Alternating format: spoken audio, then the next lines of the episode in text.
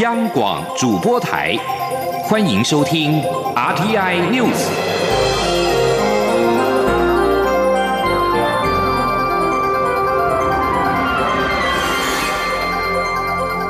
听众朋友您好，欢迎收听这节央广主播台提供给您的 RT News，我是张顺祥。蔡英文总统今天表示，现阶段台湾组好国家队，这个阶段要打国际杯。基于人道考量，台湾会积极的加强跟各国的防疫合作，将捐赠一千万片口罩，支援疫情严重国家的医疗人员。后续会是产能，给予国际社会更多的支持。连线网记者欧阳梦平是今天上午呢，呃。呃，蔡英文总统呢在总统府的场厅召开记者会，那包括行政院长苏贞昌、中央流行疫情指挥中心的指挥官，也就是卫福部长陈时中，还有外交部长吴钊燮，还有经济部长沈荣金都陪同。那总统在致辞时呢，首先说明，面对武汉肺炎的威胁，在全体国人的努力下，台湾的疫情得到最好的控制，也受到国际的瞩目跟肯定。那台湾呢，已经从过去的口罩进口国，转变成全球的第二大生产国，口罩。的日产量也已经突破一千三百万片，还上看一千五百万片。不过呢，总统也指出，虽然国内的防疫能量持续提升，但是呢，疫情是全球的，每一个国家的疫情状况都会相互影响。那我们只是把国内的防疫做好，没有办法阻挡疫情蔓延。如果国际的疫情没有办法得到有效控制的话，台湾仍然身处险境。所以呢，在前一个阶段，我们是组好了国家队，在这个阶段呢。就要打国际杯，要和其他的国家一起做区域联防，要全面抗疫。那总统指出，不管是快筛，或是疫苗，或是药品啊，甚至是防疫物资的超前部署，都有很多国家积极寻求想要与台湾合作。那在各国面对疫情扩散急需协助的此刻呢，他要告诉国际社会，基于人道考量，台湾绝不能袖手旁观。那愿意在口罩、药物以及技术这。这三个项目啊，对国际社会提供协助。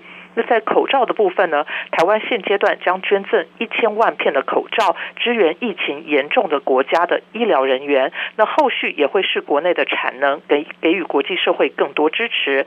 在药物的方面呢？因为有些国家的临床研究认为奎宁有助于轻症患者的治疗，所以政府已经请相关的厂商提高产量。那对有需要国家的呃有需要的国家给予适当的支持。在技术方面呢，则是分享我目前国内利用大数。数据分析的电子检疫系统，让有需要的国家可以准确追踪确诊民众的接触史，来进行有效的疫调，防止疫情的扩散。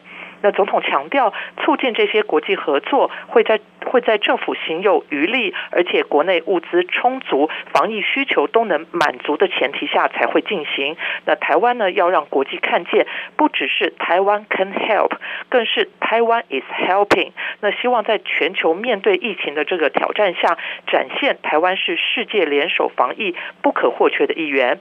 那当然，也有记者问到，这些国际合作跟协助的对象是否有包括中国大陆啊？那蔡总统也表示，台湾愿意与世界上任何有意愿的国家合作，让国际社会体认到台湾愿意贡献己力。那他不希望这件事情被过度的政治化。以上就是今天啊总统的场听谈话的重点。以上以上是央广记者欧尔梦平来自总统府的最新报道。接着在内的纾困方面呢，蔡总统表示，政府将展开第二阶段纾困，行政院将追加特别预算新台币一千五百亿元，纾困的总规模达到一兆零五百亿元，目前正在最后整理跟盘点，会在最短时间内报告。记者王维婷报道。蔡英文总统一号上午率领中央流行疫情指挥中心指挥官陈时中、行政院长苏贞昌、经济部长沈荣津、外交部长吴钊燮，针对武汉肺炎防疫工作发表谈话。行政院日前宣布将追加武汉肺炎特别预算，经政院再次讨论后，决定上调追加额度至新台币一千五百亿元。蔡总统表示，武汉肺炎疫情蔓延全球，政府一直都在评估纾困与协助的范围与内容。为了超前部署，政府将展开第二阶段纾困方案。蔡总统表示，行政院追加特别预算后，纾困预算总规模达到一兆零五百亿元。蔡总统说。那我们呃预估呢，这我们这两个阶段的这个呃纾困的这个呃规模哦，呃一定一一一共会达到这个一兆五百亿的规模，所以这是一个一兆五百亿在护台湾的一个一个行动哈。那第二阶段当然就有一个部分是第二阶段的特别预算哈，大概会有一千五百亿的规模。那这一千五百亿啊，呃。会呃，请这个立法院哈来修改我们上一次的这个特别预算的这个法案哈，那能够呃有这个呃追加这个预算一千五百亿在第二个阶段。蔡总统也称赞这段期间行政团队表现非常好，彼此补位、配合或讨论防疫纾困，都发挥最强的团队精神。从总统的角度来看，他要表达肯定。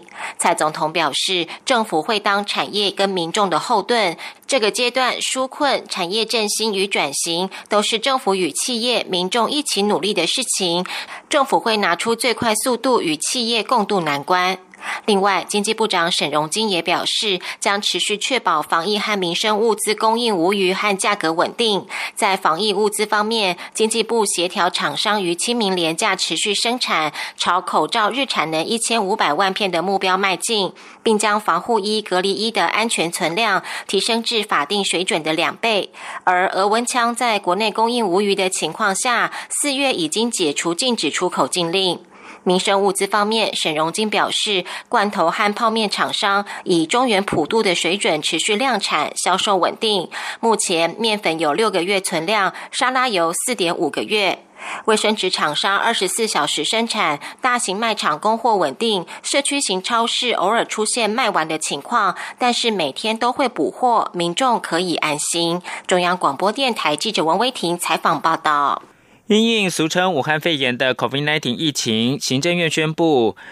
将来纾困规模将加码到新台币一兆元。不过，有立委今天在立法院建议，纾困方案中的特别预算应该至少拉高到新台币三千五百亿元。对此，财政部长苏建荣回应：目前财政状况不错，可适度因应。详细规模，明天二号行政院就会开会讨论。央广记者谢嘉欣采访报道。武汉肺炎蔓延全球，行政院表态，未来将扩大纾困规模至新台币一兆元。其中，除了原先六百亿元特别预算及各部会预算以缓计急的四百亿元外，将再加码以缓计急与基金共一千亿元，还有计入央行、邮政储金、各公营银行已提出的贷款额度七千亿元，并再追加特别预算一千亿元。对此，有立委一号在立法院财委会质疑，将银行贷款额度计入纾困规模并不适宜。不过，财政部长苏建荣回应，各国都是如此。针对立委认为特别预算的规模应比照新加坡模式，至少要达到三千五百亿元，占 GDP 的百分之二点零八。苏建荣表示，纾困方案加码的详细规模，行政院二号将开会讨论。他说：“我我还是一样的一个一个态度，就是说这个。”因为疫情的需求，当然这个财政上面的资源是必要的哈。但是我们财政部来讲，就是要妥筹裁员这一部分基本上是没有问题哈。也要看各部会的需求啊，所以我我想我们的规模大概诶会比以前更多了。那详细的规模，我想明天可能行政院就会召开会议来来讨论。苏建荣强调，过去几年财政状况还算不错，距离举债上限还有一点八兆元的空间。在此次疫情中，财政可适度应应。中央广播电台记者谢嘉欣采访报道：武汉肺炎 （COVID-19） 疫情延烧，中华经济研究院今天公布，三月制造业采购经理人指数持续攀升零点四个百分点，来到百分之五十三点一，连续六个月呈现扩张。中经院分析。主要是三月供应商交货时间再创新高，存货增加，但这个情况跟景气好的状况不同。且不管是制造业或非制造业，对未来半年展望都是奏跌的，两者都创下指数创编来的新低，显示厂商对未来特别保守。请听记者杨文军的采访报道。中经院一号公布三月制造业采购经理人指数 PMI 持续攀升零点四个百分点，来到百分之五十三点一，连续六个月呈现扩张。非制造业采购经理人指数 NMI 继上月暴跌十四点六个百分点后，三月回升一点九个百分点，来到百分之四十二点三，连续两个月呈现紧缩。值得注意的是，三月不管是制造业或非制造业，对未来半年展望。望都骤跌，制造业大跌八点一个百分点，来到百分之二十八点七，为二零一二年七月指数创编来最快紧缩速度。非制造业也大跌十二点九个百分点，来到百分之十三点七，为二零一四年创编来最快紧缩速度。中经院副院长王建全分析，二月武汉肺炎疫情爆发，制造业厂商担忧断链，积极拉货，让三月供应商交货时间再创新高。高在基期低的情况下，存货也增加。尽管数据不错，但不代表需求高，只是异常的锻炼导致与景气好的状态不同。尤其欧美疫情尚未达到高峰，制造业及非制造业厂商对未来特别保守。他说。那但是呢，我们不能否认，欧美欧美的疫情还没到高峰，所以呢，这里面的我们的这个什么六个月的展望，恐怕还要看欧美的疫情是不是下来，因为欧美疫情不下来，你的航运、你的这个什么一些船运哈，一些一些这个观光旅游，市场都还是比较保守的。至于今年经济成长率预测，王建全也指出，经济成长将伴随疫情何时结束有所不同。政府纾困措施力道若够大，全年应该可以维持在百分之一点五到百分之二之间。中央广播电台记者杨文君台北采访报道。国际新闻，法新社三十一号根据官方数据会诊的结果显示，自俗称武汉肺炎的二零一九年冠状病毒疾病 （COVID-19） 疫情去年底在中国出现至今，全世界染病死亡的人数达到四万九百四十九名，其中将近四分之三是欧洲人。截至台湾时间四月一号凌晨三点三十分，意大利死亡病例是全球最多，总计有一万两千四百二十八起。其次依序是西班牙的八千一百八十九起，美国的四千三百一十五起，中国的三千三百零五起和法国的三千五百二十三起。美国死亡人数超越中国。全球一百八十五个国家跟地区正式确诊的病例总数已经超过了八十二万起，而在欧洲，COVID-19 亡故人数三十一号飙升，西班牙、法国、英国分别通报迄今最高的单日死亡人数。大西洋彼岸的美国的重灾区，也就是纽约州，也架设了野战医院，准备要迎接接下来的黑暗时期。欧洲死亡人数再度攀升，西班牙新增八百四十九死，是境内单日新高。确诊病例数新增九千两百二十二起，来到九万四千四百一十七起。法国也记录到四百九十九人病逝的最大单日增幅，总数达到三千五百二十五个人亡故。英国则是一天内有三百八十一个人丧生，总数来到了一千七百九十三人。继续把焦点关注到美国，罗斯福号航空母舰上有超过百人感染了 COVID-19。舰长克劳奇上校紧急写信请求美国的海军提供资源，让全员能够下船检测隔离，避免情况恶化。罗斯福号三月二十四号在海上传出三个人感染之后，确诊人数急剧的攀升。财经杂志富比士军事专家形容，军舰受到病毒攻击，血弱战力，形同是集成。虽然没有影响到大局，却给了对手能够加以利用的可乘之机。罗斯福号航母不是第一次面对疫情，二零零二年的十二月，在一次的。演训航程里，超过百分之十的舰上人员染病。以上新闻由张顺祥编辑播报。我是防疫医师林永清。因应武汉肺炎疫情，清明节扫墓为降低群聚感染的风险，建议可善用内政部与部分县市提供的线上祭祖服务，科技扫墓，心意不减。如果需要亲自祭祖，避开清明节当天人潮或延后扫墓行程，与他人保持适当的社交距离，勤洗手，维持手部清洁，配合工作人员量体温。若有发烧、咳嗽等呼吸道症状者，请在家休息，不要出门扫墓。慎重着眼，也要团结防疫。有政府，请安心。资讯由机关署提供。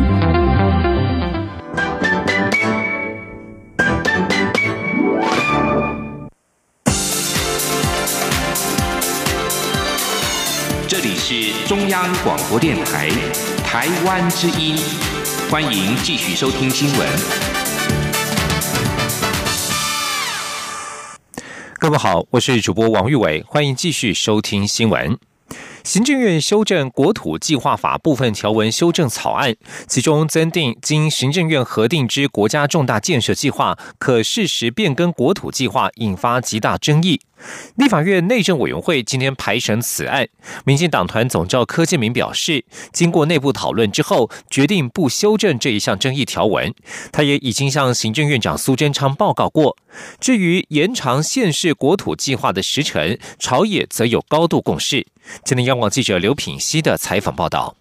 行政院二月二十号通过国土计划法部分条文修正草案，在第十五条增订，经行政院核定之国家重大建设计划，得适时检讨变更各级国土计划。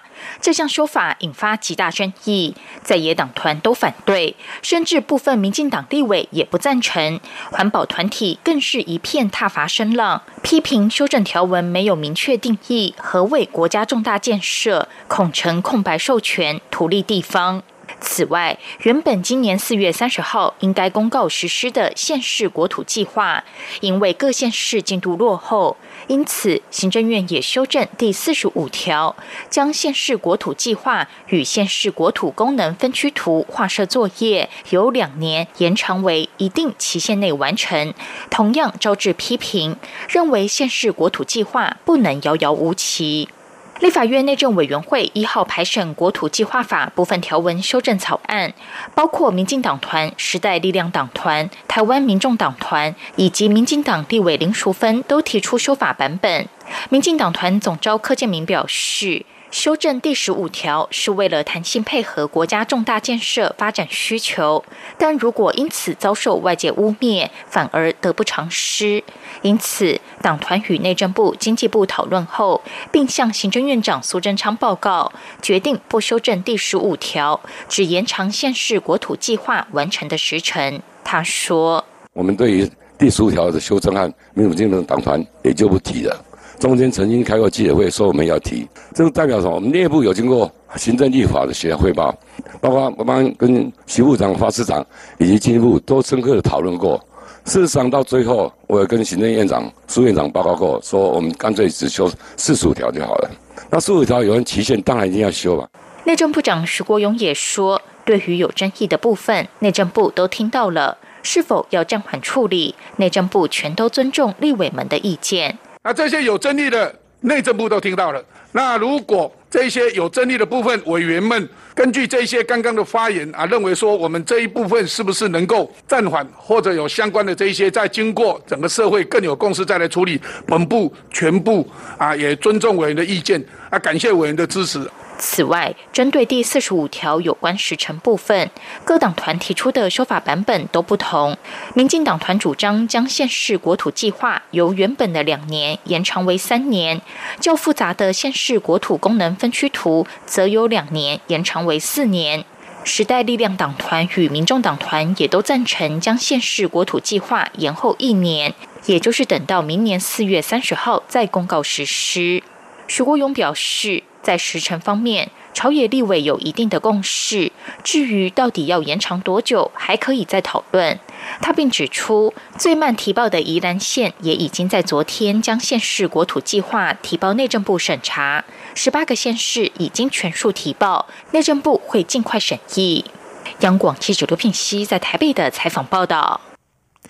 继续关心译文产业遭受武汉肺炎疫情的冲击。文化部提出新台币十五亿元的纾困振兴方案，但是恐怕只能解燃眉之急。文化部长郑丽君今天在立法院教育文化委员会备询时表示，文化部已经向行政院积极争取更多预算来支持，预计四月中提出译文纾困二点零版本方案，预计经费将比第一波十五亿元经费还要高。请听央网记者江昭伦的采访报道。文化部三月中旬提出艺文产业纾困振兴方案，并已经启动开放第一波受理纾困申请，对象包括事业团体与自然人，总计有十五亿经费。不过，民进党立委黄国书一号在立法院教育文化委员会上提出数据资料，指第一波纾困受理申请数，截至目前为止明显偏低。以全台共有六千三百六十三个艺文团体为例，只有约百分之五的团体提出纾困申请，问题究竟出在哪里？呼吁文化部应该找出原因。另外，若以目前已经提出的三百五十八家事业团体最高补助两百五十万，以及三百一十位自然人最高补助六万加总计算，就已经达九亿了。显然是五亿远远不够，有必要再向行政院争取更多纾困经费。文化部长郑丽君对此表示，第一波译文纾困受理申请到四月十号截止，相信申请的人数会更多。但他也坦言，十五亿经费确实不够，只能解译文产业燃眉之急。接下来，文化部还会邀集国议会、国表议、文策院等法人机构，发挥行政调控机制和既有预算提出方案。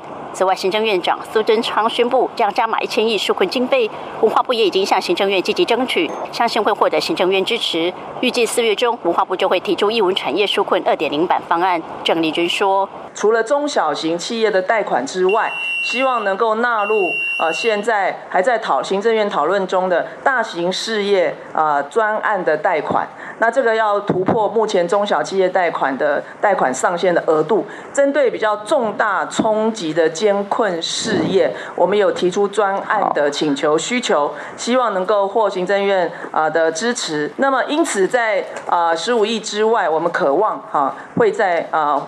提出新的预算的需求，那我预计啊，我们在四月中会再提出啊，第二波的第二波的二点零的方案。根据新的方案规划，张丽君表示，包括戏院等应演业、整体表演艺术产业都渴望专案获得协助。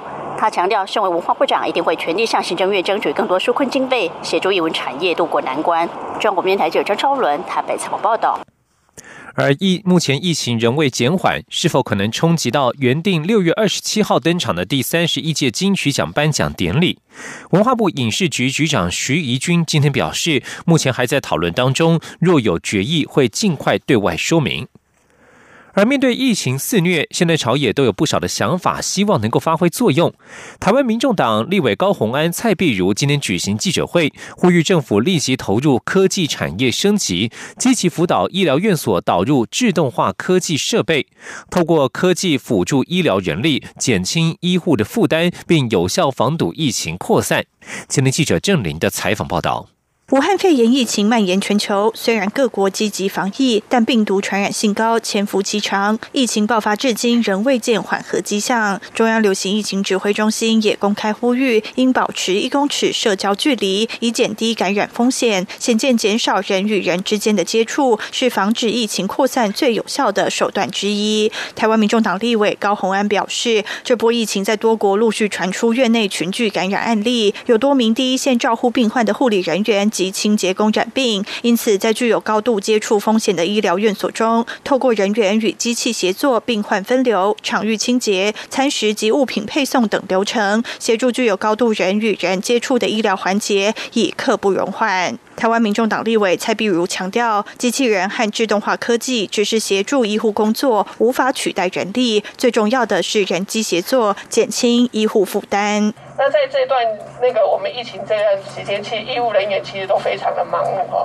所以有一些 routine 就是常规，甚至他就是以每天都是要做的事情，其实我们这时候可以利用高科技，让这些高科技的自动化的一些机械来。来来取代这样子了。高鸿安也表示，防疫视同作战，必须超前部署。其实药局的药师在包口罩、发送口罩给民众时，也属于高接触风险、重复性工作。因此，他也希望推动实名制口罩贩卖机，将口罩运送到定点后，贩卖行为变成自动化。高鸿安呼吁行政院扮演防疫领头羊，整合卫福部、科技部、经济部等相关单位，制定医疗科技使用规范，为下一次无法预知的大流行。疾病来袭做足准备。央广记者郑玲采访报道。社工在台湾也是需要被重视的一群人，而四月二号是台湾的社工日。为了呼吁社会重视社工，台湾世界展望会在今天就分享了他们过去关怀协助的对象，长大后也投入社工服务的温馨故事。除了希望社会了解社工对弱势儿少的正面影响力之外，也期许社会多给社工一点鼓励，让生命能够继续影响新的生命。前天记者肖兆平的采访报道。去年才刚从大学毕业的刘心柔，一踏出校园就选择社工员的工作。虽然刘心柔从小就在贫困环境长大，但在台湾世界展望会社工常年的陪伴下，让他知道帮助别人不仅是自我疗愈，也是希望跟他有同样处境的孩子能够安心快乐长大。在刘心柔还小的时候，他的父亲酗酒不务正业，母亲只能劳苦兼职。小学六。年级时，父亲因病过世，其生前的债务让原本经济困窘的家庭更是雪上加霜。当时展望会的社工就适时提供协助，一路陪伴刘心柔完成大学学业。因为有社工的关怀与专业协助，让刘心柔的生命有了转捩点，决定从受助者的角色转变为传递温暖的助人者。现在的他也在展望会担任专职社工。他说：“从受助者到助人者转变，其实就是因为我过去家庭不好的经验，所以当我看见社会上有一些和我一样经历的孩子的时候，我会希望我自己也可以成为当初的玉体姐，让我去关怀这些小朋友，多多少少给他们的家庭带来一些正向的改变。”刘心柔的故事只是展望会里的其中一个。公关传播处处长杨惠平就表示，他们服务的足迹常年深入偏乡角落，不少弱势儿少就亲身感受到社工员的重要性。因此，展望会里确实有很高比例的社工是来自过去的受助者。他说：“所以我们的社工员里面有呃有真的是还蛮大的比例是有一些是来自在地的人员啊。那因为在地人员，他们对于我们服务对象的文化、语言以及很多在沟通上面是能够是同理的啊。所以这是呃展望会在将近六百名的社工员，他们都是有这些社工的呃专业的呃背景，然后再投入在呃台湾各地，包括偏向离岛。”展望会的社工服务了台湾近五万四千名弱势儿少，提供资源让孩子自我实现。由于四月二号是社工日，希望社会持续支持鼓励。除了肯定第一线的社工，也希望透过社工进一步陪伴孩子耕耘梦想。中央广播电台记者肖兆平采访报道。今天四月一号是愚人节，在武汉肺炎疫情肆虐之下，有些玩笑不能乱开。从台湾、德国、泰国到印度，许多国家呼吁民众别在四月一号拿新型冠状病毒开玩笑。部分国家甚至扬言祭出有期徒刑等重罚，以防民众散布不实言论，闹出人命。蔡英文总统在脸书呼吁大家不要拿疫情开玩笑，以免触犯法律。他指出，散播有关疫情之谣言或不实讯息，足生损害于公众或他人者，处三年以下有期徒刑、拘役或并科新台币三百万元以下的罚金。而路透社也报道，每年都会在四月一号开愚人节玩笑的科技巨擘 Google，今年取消了这项传统。泰国当局表示，拿疫情开玩笑可处五年以下有期徒刑。印度马哈拉什特拉省指出，将在对愚愚人节散布假消息者采取法律行动。另外，德国卫生部也以“冠状病毒不是闹着玩的”为题，敦促民众不要捏造关于病毒的不实消息。而疫情正延烧的当下，仍有些鼓舞人心的消息。由于老年人和慢性病患者被视为武汉肺炎 （COVID-19） 染病的高风险族群，有一名在荷兰染上病毒的一百零一岁老妇人，近日传出康复的好消息。院方人员形容这是希望的火花。这名高龄患者的姓名并未公开，他在一周半以前因为呼吸困难送往鹿特丹附近的医院裁检之后，确认感染了二零一九年新型冠状病毒疾病 COVID-19。而根据医院的描述，这名百岁人瑞接受隔离治疗之后，目前情况良好，足可出院。他平时一人独居，出院之后将在照护中心休养一阵子，待情况允许之后再返家。而最近还有一名一百零一岁的意大利老翁染病之后痊愈。他在一九一零年代西班牙流感大流行期间也曾经染病，后来幸运康复。